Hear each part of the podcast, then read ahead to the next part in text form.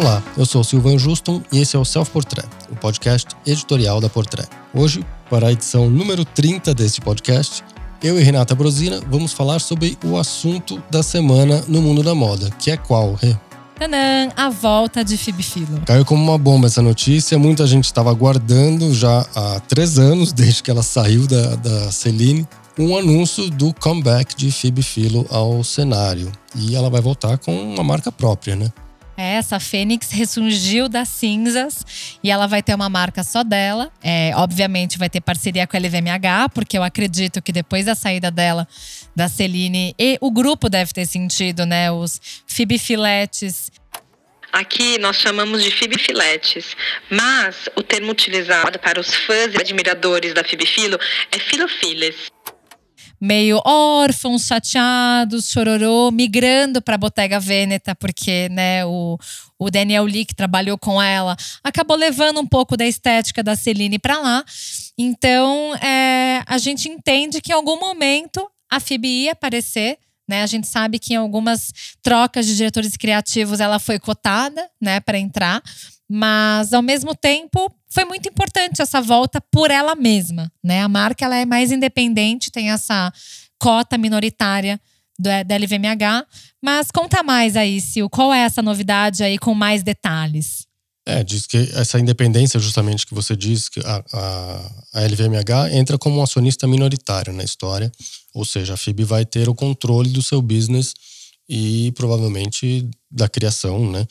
E, e, ela declarou, logo depois do anúncio do retorno, de que isso era um ponto muito importante para ela no deal, no, no, retorno. Eu acho que vai ser algo bem autoral e acho que a gente, para especular o que vem pela frente, que é o que a gente está fazendo nesse episódio, é a gente tem que olhar para trás. O que, que foi que a Phoebe Philo fez que transformou ela nesse ícone cult, né, intelectual? Que pistas pode dar do que vem por aí?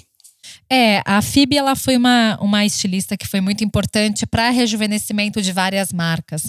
Né? A gente, em primeiro lugar, pode falar que ela passou pela Chloé, que foi uma das marcas também que ela trouxe um frescor, ela trouxe né, um toque muito mais rejuvenescido, né, para uma estética que anteriormente já tinha sido do Karl Lagerfeld e, e depois, obviamente, para Celine, que foi onde ela ficou 10 anos e que ela também trouxe uma estética muito diferente do que era proposto por outras marcas naquele mesmo período. A Phoebe Philo começou em 1997 como primeira assistente da Stella McCartney na Chloé. Após a saída da Stella McCartney em 2001, a Phoebe Philo assumiu sozinha a direção criativa da Chloé. Então, o que, que a gente via em outras marcas? Aquela estética mais sexy, mais ousada, super feminina, mas o feminino que era mais ladylike, que era mais bonequinha. É, enquanto isso, a Phoebe estava indo para um caminho de uma modelagem mais fluida, mais solta, né? Como até você sempre fala, né? Se o mais desabada. É, e ela tentou provocar um olhar né, muito diferente para essa feminilidade. E é muito interessante ver que é, ela tem um mérito muito forte por ter conseguido é, com, é, acabar conquistando né, tantos fãs. Né, tantos admiradores do trabalho dela, que assim que ela saiu da Celine sentiram muita falta, né? Mas o que, que foi mais importante desse passado dela para você, Sil? O que, que você achou mais impactante?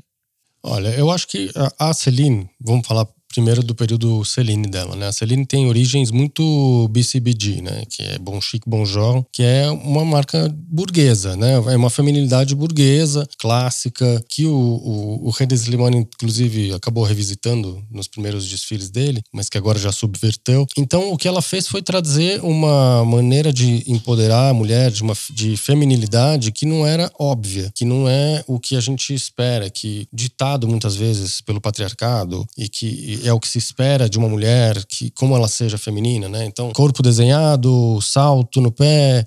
Ela fez tudo ao contrário, né? Ela cobriu o corpo, ela desabou a calça, as calças eram meio boyfriend, botou o pé da mulher no chão com os peludinhas, tênis. né? Na Exato. temporada de verão 2013 foi muito legal porque na época ninguém esperava, né, que uma mulher super cool, elegante e tal fosse usar uma Birken, uma Birkenstock peluda, né? Ela fez com que a mulher explorasse a sua própria feminilidade e se vestisse para si mesma, né? E não para os outros, e não para corresponder às expectativas dos outros. Tinha um, um, um empoderamento silencioso, uma moda intelectual, que ela construiu e virou a assinatura dela, né? Durante 10 anos na Celine. E uma prova de que a Phoebe tem essa pegada mais intelectual foi quando ela chamou a Joan Didion para né, estrelar a campanha de 2015 da Celine. Então, assim, a Joan é uma escritora né? Ela é super discreta, ela é na dela, ela é bem, né, elegante daquele jeito de ser. E mais velha, né? Mais velha. Então, assim, hoje ela já tá com seus 86 anos. Então, imagina, hoje a gente fala muito sobre essa presença, né, de mulheres com cabelo branco, né, os cabelos grisalhos, é, mulheres de várias idades. E lá atrás ela já estava fazendo isso, né? A atenção da FIB já era outra. Também era valorizar as mulheres de outras idades, de outras belezas. É, esse, esse tipo de de, feminismo na época era tão pouco falado. E para tornar essa campanha estrelada por John Didion ainda mais real, Philo chamou o fotógrafo Jürgen Teller, que é conhecido pelos seus flashes estourados, com muita pele e muitas evidências dessa naturalidade das mulheres. O fotógrafo também é um dos preferidos da estilista, que assinou grande parte das campanhas da Celine por Philo. Era uma maneira de derrubar os estereótipos, as cobranças que a mulher tinha, né? E que a moda impunha. Muito se falou da polêmica e da ditadura da estética que a moda impôs durante muito tempo. Ela já estava ali quebrando esses padrões, né? Então, propondo outra silhueta, outro, outro tipo de mulher na passarela, outro tipo de mulher nas campanhas. Era uma coisa mesmo de da mulher ser empoderada pelo que ela é mesmo. Ela já quebrou esses padrões ali. Além de ter lançado algumas tendencinhas aí que resistem até hoje, né? Como essas calças boyfriend, o pé no chão, o tênis Stan Smith, que ela, ela aparecia sempre no pé para agradecer pós-desfile. Ela foi a grande musa, né, da Stan Smith também, porque muitas pessoas começaram a usar porque viram que a Phoebe estava usando com as calças de alfaiataria, Exato. aqueles pullovers com as golas altíssimas. Ela também foi conhecida por ser a mulher que deixava o cabelo para dentro da gola, né? E muitas mulheres começaram a se inspirar. Então hoje, se a, se a gente vê muito, né, desses truques de styling por aí, saibam que tem uma fonte. Essa fonte foi a Phoebe, né? A Phoebe ela foi responsável também por criar muitas formas de high-low, né? Entre, entre as mulheres, seja né, usando a Celine na época dela, ou misturando com outras marcas de fast fashion. Então, a, a, a própria Phoebe, ela era prova de que você podia usar uma peça com um bom corte, com um bom tecido, de uma forma muito simples, sem muito brilho, sem muito detalhe. É, ela era uma pessoa que também trabalhava muito com essa, esse minimalismo, sem ser aquela coisa simplinha, feia, sabe? Era um minimalismo rico, de alguma forma, né? Por isso que ela, quando saiu, deixou tanta gente órfã. E a mudança com a entrada do, do Rei Slimani foi muito brusca, né? Porque veio uma estética completamente diferente dessa, né? É, mas agora a gente pode superar, né? Aliás, a gente não, porque eu continuo gostando de Celine com ele. Mas eu acho que assim, é, a Celine com o Ed Slimani agora não tem nada que ver com a próxima, né, a próxima fase da FIB.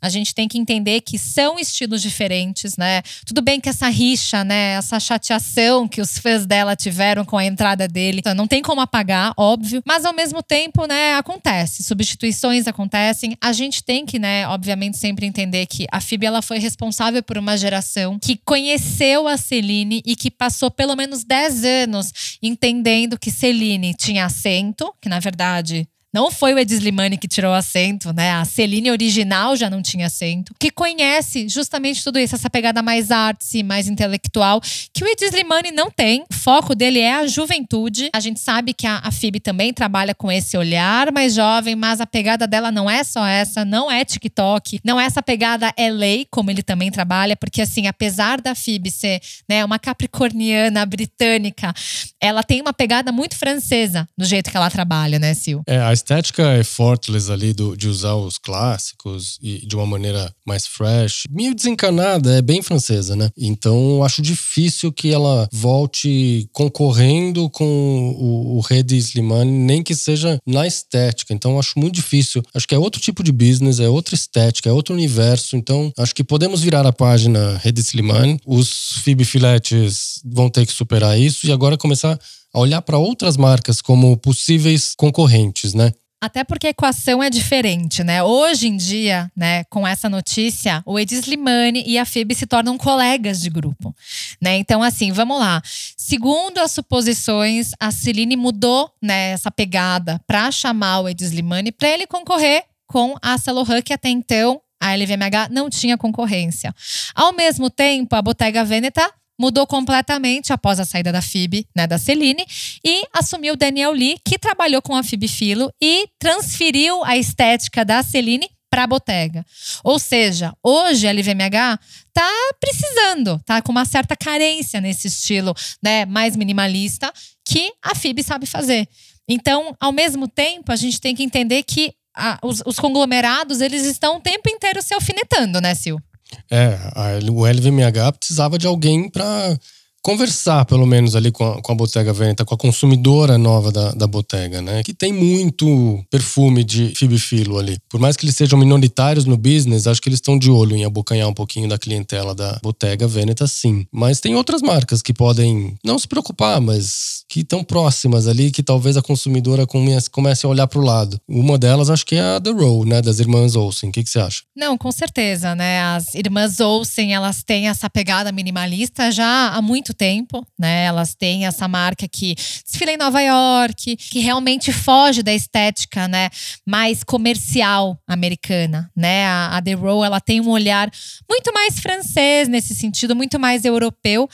Mas ao mesmo tempo, né, como é que a gente vai comparar The Row com Fibifilo?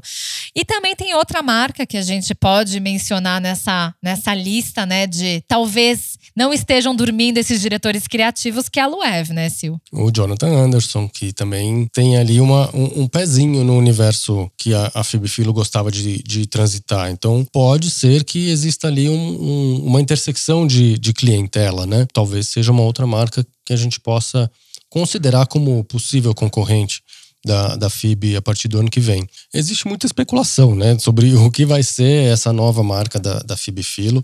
E a gente está aqui fazendo o exercício de olhar para o background dela, para o que ela construiu, para os valores dela e para tentar imaginar o que pode vir pela frente. Um dos caminhos é a sustentabilidade. Afinal de contas, ela, ela trabalhou com a Stella McCartney, que é a mais sustentável de todas, quase xiita. E, e hoje em dia, uma marca nova não pode nascer sem esse pilar da sustentabilidade. Né? E como a gente falou, essa geração, né, geração Z, os próprios millennials também já exigem né, esse posicionamento. E várias marcas que já estão no mercado né, há séculos, a gente pode falar, é, estão já tentando é, reverter um pouco né, esse passado sem tanto contato com a sustentabilidade.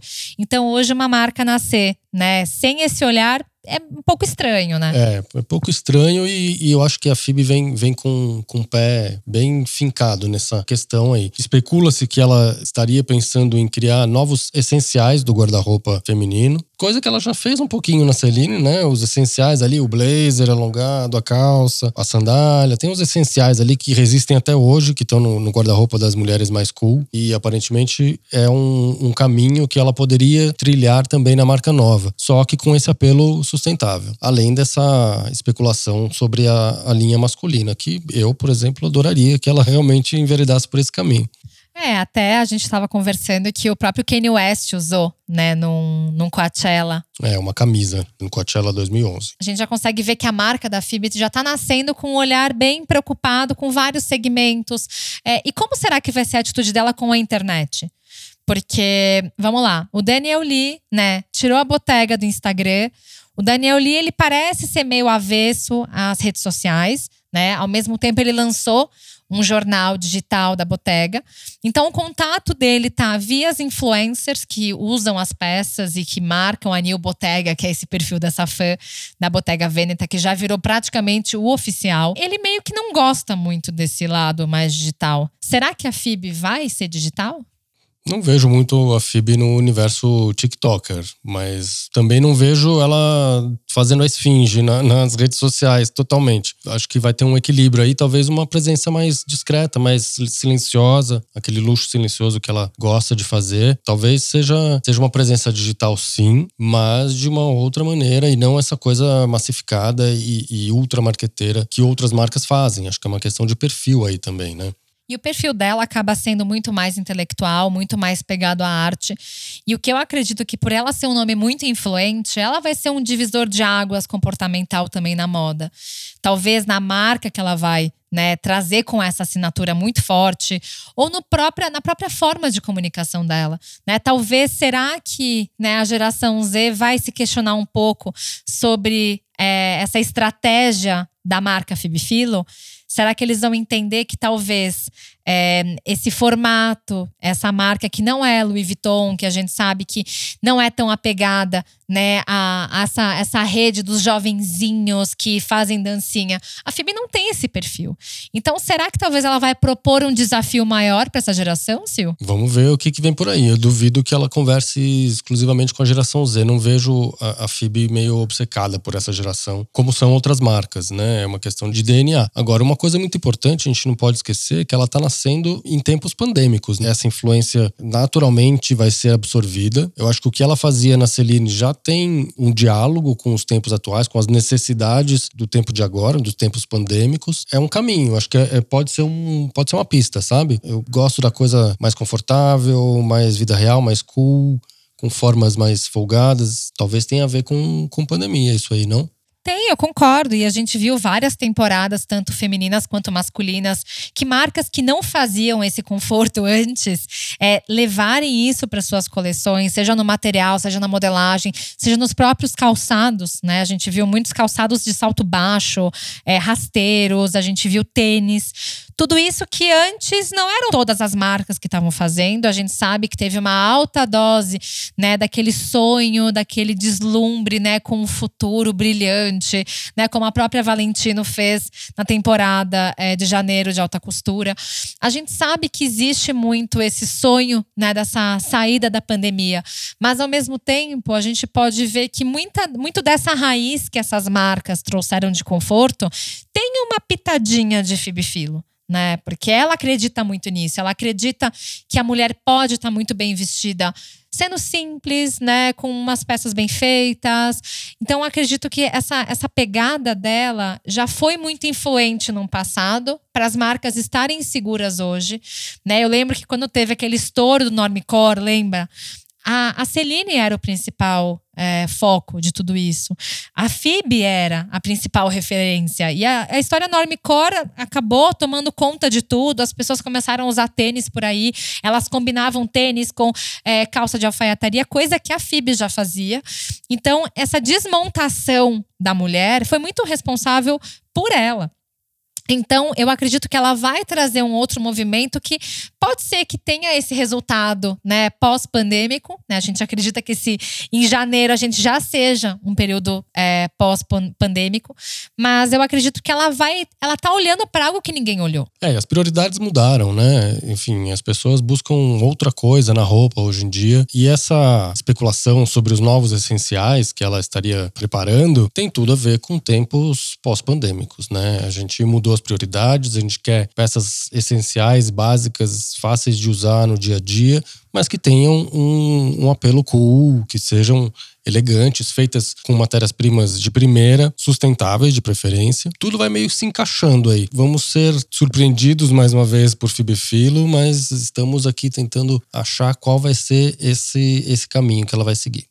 É, a gente vê que esse comportamento que ela, a gente supõe que ela vai ter, muitas marcas estão fazendo. A própria troca de direção criativa da Chloé, né, na época da Natasha Ramsey-Levy para Gabriela Hirsch também, que trouxe essa pegada mais sustentável. Então você vê, o efeito Fibifilo tem é, é quase um furacão, né? Ela vai passando e vai influenciando né, outras marcas, é, outros diretores criativos. Ela naturalmente acaba influenciando os conglomerados. Então, né, a gente sabe que, que os conglomerados eles sempre estão interessados em cifra, né, o tempo inteiro. Então, acredito que essa história da FIB não é brincadeira, Sil. É, agora também me surpreenderia se ela voltasse fazendo o que todo mundo está fazendo. Né? Não, ela não Isso vai. ela já fazia há 10 anos. Exato. Então ela quer fazer o que as pessoas vão fazer daqui 10 anos. E ela vai conseguir fazer, né? Então ela é uma mulher que tem essa, esse foco empoderador. Ela sempre teve esse olhar mais empoderado, ela sempre pensou muito né, no conforto da mulher, nessa elegância né, francesa, apesar de ser britânica. É, talvez se a gente juntar todos esses elementos, se eu fosse o Daniel Lee, eu também não estaria dormindo agora. Vamos ver o que, que vem pela frente então, Rê. Vamos lá, né? Rendezvous janeiro de 2022, ao que tudo indica. Exato. E lá a gente vai fazer mais um episódio para falar sobre ela, né, Sil? E até lá acho que vão pintar várias pistas pra gente ficar comentando aqui. Vamos ver, vamos acompanhar. É, e só para encerrar, a minha última fala é: por favor, gente, vamos superar nessa batalha Phoebe Philo e Ed Slimane. Eles não têm mais nada a não ser colegas de conglomerado, né, Sil? Isso, superem, gente. Obrigado, Rê. Foi ótimo o papo. Nos vemos semana que vem. Obrigada, Sil. Adorei. E nos vemos no próximo episódio. Até lá. Até. A mixagem, os trabalhos técnicos e a trilha sonora deste episódio são do Edu César, a edição é do Arthur Canto e a direção é do Alan Eliezer.